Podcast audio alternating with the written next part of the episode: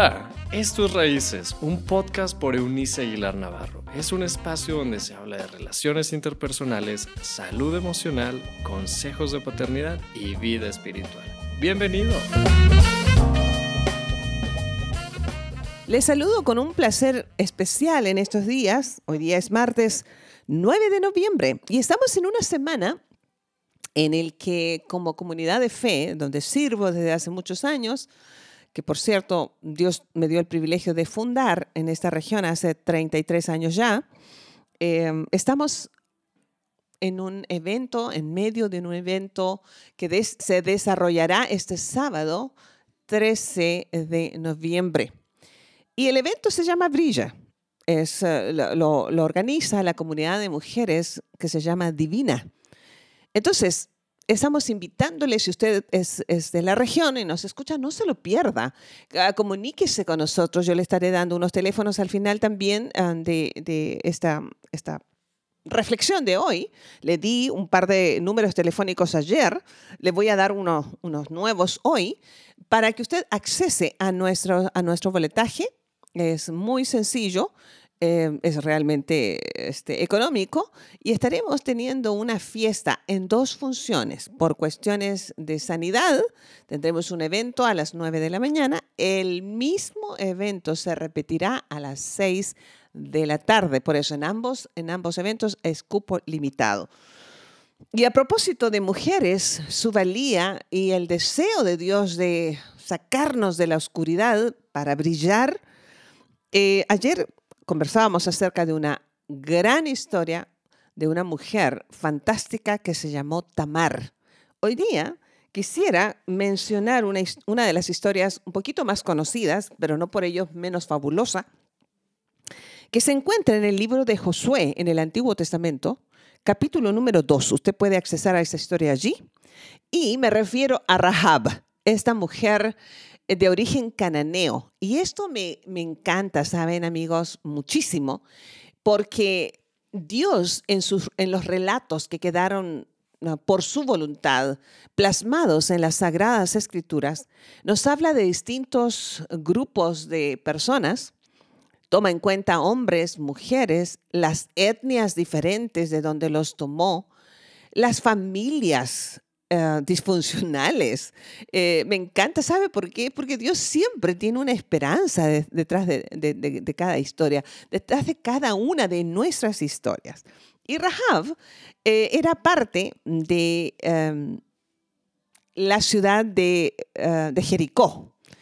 Ella además fue una mujer especial. La historia cuenta que Rahab se dedicaba a lo que popularmente la gente dice uno de los oficios más antiguos del mundo, que es la prostitución.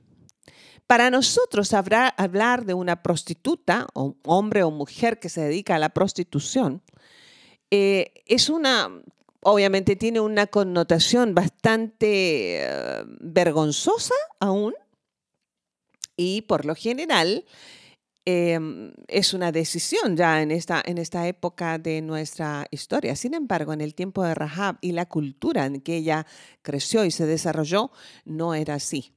En la cultura de Medio Oriente, y hay muchos lugares aún en los que permea esta, esta costumbre, em, en aquellos siglos, una mujer la casaban literalmente, yo les decía eso ayer, las hijas nacían para ser moneda de cambio, Generalmente los papás decidían casar a sus hijas jovencitas con hombres mínimo 10 a 15 años mayor, porque eran hombres que ya tenían una estabilidad eh, financiera lo suficientemente importante para que el papá se despreocupara de seguir manteniendo a una mujer que, por cierto, la cultura decía, porque no producía. ¿Qué tal?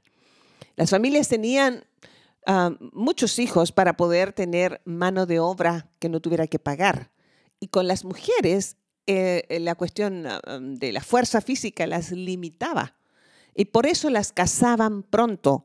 El dato que les di ayer se los reitero hoy. después de la primera menstruación, en el más este, conservador de los casos, eventualmente habían costumbres tribales que las llevaban al matrimonio siendo apenas unas niñas eh, escolares, los llamaríamos hoy. Pero la costumbre general era casarlas muy, muy jovencitas. Ya les reitero este dato a partir de la primera menstruación que anunciaba la posibilidad de quedarse embarazadas y con ello dar a luz hijos. Entonces cerraban literalmente el negocio con el, lo que más que esposo era el nuevo dueño de esta mujer. Imagine esto. Yo apenas puedo imaginarlo y definitivamente no lo acepto, ¿cierto? Bendigo a Dios por haber nacido en una época en que puedo ser yo. Y me enseñaron a, reconocer mi valor desde que tengo memoria. Em, todo eso como resultado de mi relación con Cristo desde niña. Esa ha sido una de las grandes ventajas de mi vida. No fue así en el caso de Rahab o de, um, o de Tamar, como hablábamos ayer. Así que cuando estas niñas eran comerciadas em, y su nuevo dueño, llamado esposo, llegaba a menospreciarlas, ya no las quería como esposas y podía ser por cualquier motivo. Estoy hablando de a lo mejor se quemaron los frijoles. Em, no sé, no resultó la comida que él le gustaba era suficiente, fíjense, en Medio Oriente en aquellos siglos, con que un hombre repitiera la palabra repudio tres veces, la mujer quedaba divorciada del hombre. Ahora, diría el común de ustedes, bueno, qué bien, ya se liberó finalmente de esa parte de esclavitud. No. Se liberaba del dueño, del, del segundo dueño, porque el primer dueño había sido su papá. El segundo dueño era esto que llamaban esposo. Ah, ella no tenía derecho a sus hijos, eran del padre. Así que la familia de sus papás ya no la podían volver a recibir en casa. Era una vergüenza una hija en divorcio. ¿Les suena algo parecido todavía después en este siglo XXI, con todo el avance tecnológico y científico? Bueno, en aquellos siglos era mucho más terrible. Los padres habían vendido a esta hija, por lo tanto ya le desconocían como parte de su biología. Ella no tenía derecho pues a regresar al hogar paterno, no tenía derecho a sus hijos y las amistades alrededor no la recibían porque era una vergüenza. No, la, no le podían dar ah, trabajo este, porque no existía ni siquiera el concepto. Entonces las mujeres jóvenes, repudiadas por su dueño, tenían solamente dos opciones. O se suicidaban o se dedicaban a la prostitución. Ese fue el caso de Rahab. Y entonces está esta historia en este segundo capítulo del libro de Josué, en el Antiguo Testamento del texto bíblico, y nos descubrimos o descubrimos a una mujer con un pasado infernal. ¿Puede imaginar la historia de ella? Eh, tenía una historia infame. Sin embargo, me encanta la manera en que Dios puede convertir nuestros desiertos y nuestras desgracias en posibilidades. Por eso están esas historias allí. Fíjese bien lo que le voy a decir. Rahab no era parte del pueblo de Dios, dicho entre comillas, por favor. Era de una etnia que no solamente no era de Dios, sino que no conocía a Dios. Pero había llegado a los oídos de Rahab la historia de lo que había pasado con los hebreos al salir de Egipto. O sea, los chismes siempre han sido lo nuestro, por lo que sé. Y ella vive, en la historia, vive eh, su, pequeña casa o departamento, eh, o lo que haya sido, estaba dentro de las murallas mm, de Jericó. Les recuerdo que las murallas de Jericó eh, han sido históricas. Aún se conservan los vestigios. He tenido el placer, el privilegio de tener varios viajes de estudio a Tierra Santa y ah, he vuelto a el área del Jericó moderno, que es un poblado pequeño, está cerca del río Jordán. Y este, existe allí un lugar mm, bonito, sí, si a usted le gusta el desierto. Eh, sus dátiles son impresionantemente dulces. Y allí están los vestigios de esta muralla, cuyo grosor, en cuyo grosor le cabían tres carruajes antiguos de caballos, así de, imponente. No era solamente era ancha, pero era alta. En esa construcción estaba la casa de Rahab, estratégicamente puesta por Dios allí para lo que había para el futuro de esta mujer, menospreciada, olvidada por su familia. Ahora, es interesante que en el relato ella tenía allí a sus padres. ¿Qué habrá pasado? Podemos solamente especular.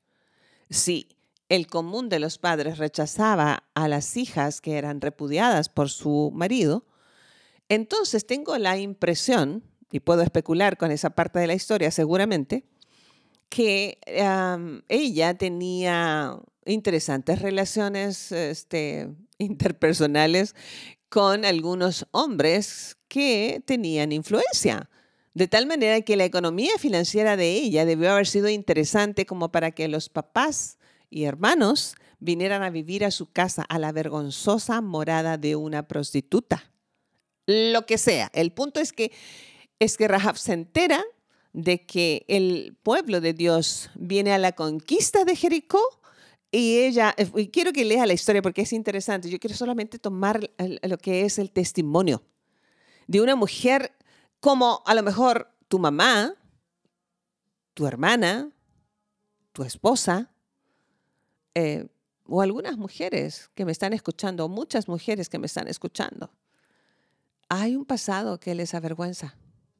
Pero yo les digo una cosa, si ustedes le creen a Dios como Rahab creyó, en un Dios del que nunca había oído, eh, o nadie le dio una clase de, enseñanza acerca de lo que Dios ah, había dicho en la ley de Moisés, por ejemplo.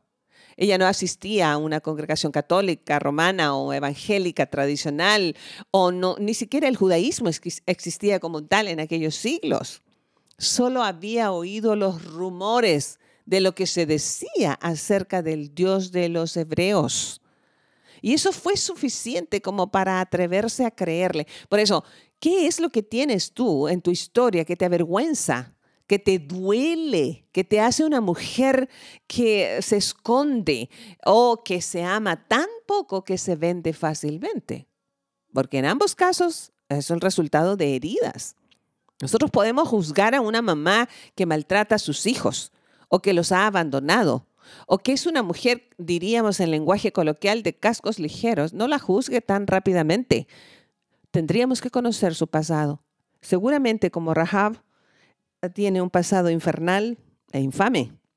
Sin embargo, esta mujer, como Tamar, no se, no, no, no se escondieron ni se taparon con la cobija de su vergüenza para esconderse en ella y asumir que, que así iba a ser el resto de su vida, sino que Rahab se atrevió, esconde a estos hombres hebreos que van de, espías a la ciudad de Jericó y los libera cuando ellos ya han hecho su investigación. Es ella que los libera por la ventana de esa casa en, la, en el muro y les hace prometer que el día que lleguen a conquistar la ciudad, se acordarán de ella y su familia. Y Dios no la olvidó. No es porque ese día haya escuchado acerca de ella. Dios siempre supo, porque nos conoce desde la eternidad. Me emociona, ¿sabe? Me encanta saberme así de amada, extravagantemente amada. Suelo decirlo y escribirlo con frecuencia. Me conmueve. Dios conocía a Rahab por nombre, así como te conoce a ti, así como, así como conoce a las mujeres de tu vida. Yo lamento si tú eres un hombre que ha maltratado a las mujeres. Tú mismo seguramente eres un hombre herido. O eres un hombre que, que tiene tan poca valía que abusa sexualmente de las mujeres. Qué sé yo, no conozco tu historia. O eres un hombre de los que llaman de buena familia, indiferente a las mujeres. qué sé yo, no conozco tu historia, pero me gusta saber que Dios la conoce. Y, y que nos alerta en esta hora para decir, yo conozco el pasado de cada uno de los seres humanos, así como pensó en Rahab y se dio a conocer a ella. La historia de Rahab es increíble. No solamente fue liberada,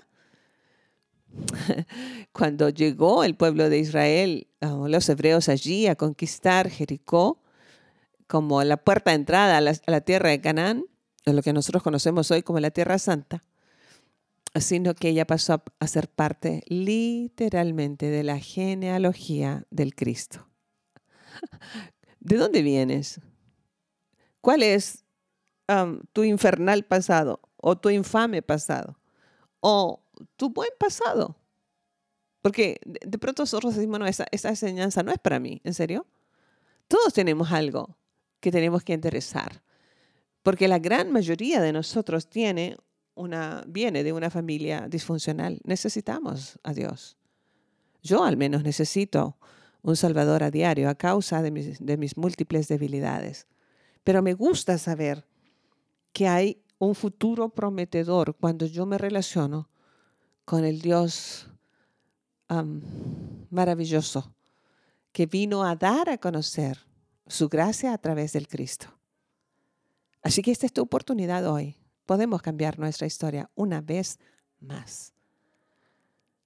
Me conmueve, papito, muchísimo saberme conocida a detalle por ti.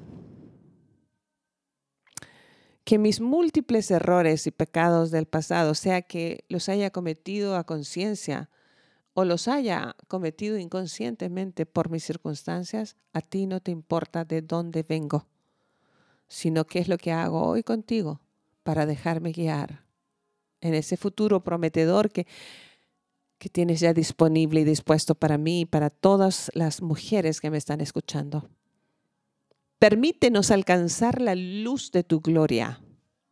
Brilla sobre nosotras, sobre mí, sobre mis amigas, sobre las niñas y jovencitas de esta nueva generación de pequeñas muy heridas brilla sobre nosotras.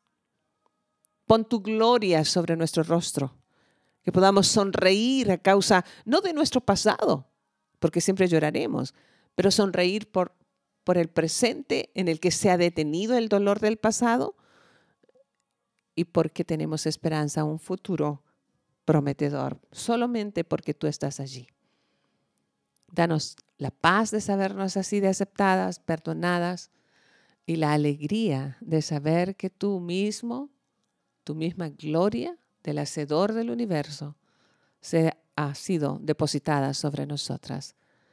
De verdad, lo recibimos y yo lo recibo en nombre de mis amigas y de las que aún no son mis amigas, pero sé que me están escuchando en el nombre de ellas y te lo agradezco en el nombre de Cristo.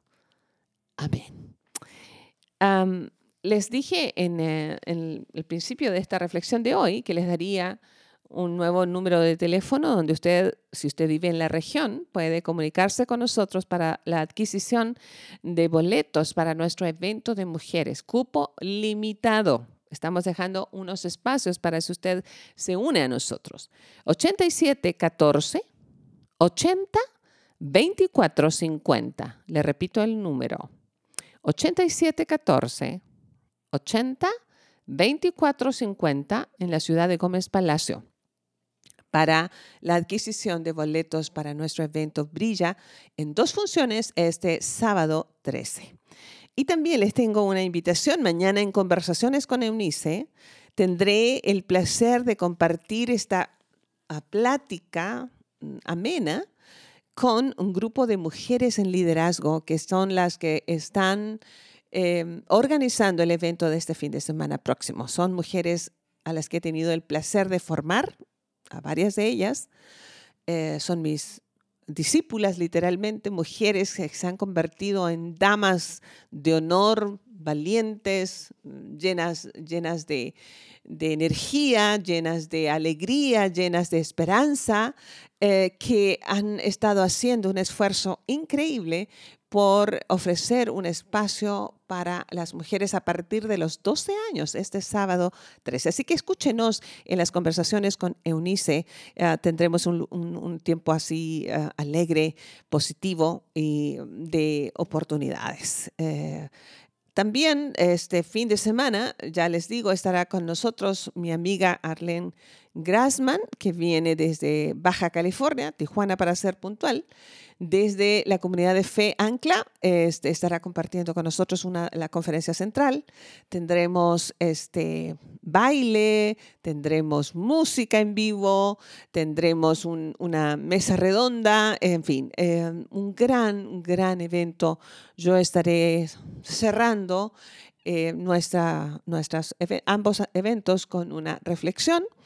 Em, pero estoy muy emocionada y agradecida por lo que podemos hacer por esta nueva generación de mujeres. Nos escuchamos mañana en conversaciones y volvemos con estas reflexiones de dos mujeres grandiosas que vamos a considerar el jueves y el viernes próximo si Dios quiere. Hasta entonces, chao, chao. Gracias por habernos acompañado en este episodio de Raíces. Te invitamos a que te suscribas en la plataforma de tu preferencia y también que puedas compartir este contenido con aquellos que están en tu mundo. Puedes seguir conectado a través de la página web www.euniceaguilar.com. También en Facebook búscanos como Eunice Aguilar y en Instagram como arroba Eunice Aguilar N. Nos escuchamos en la próxima.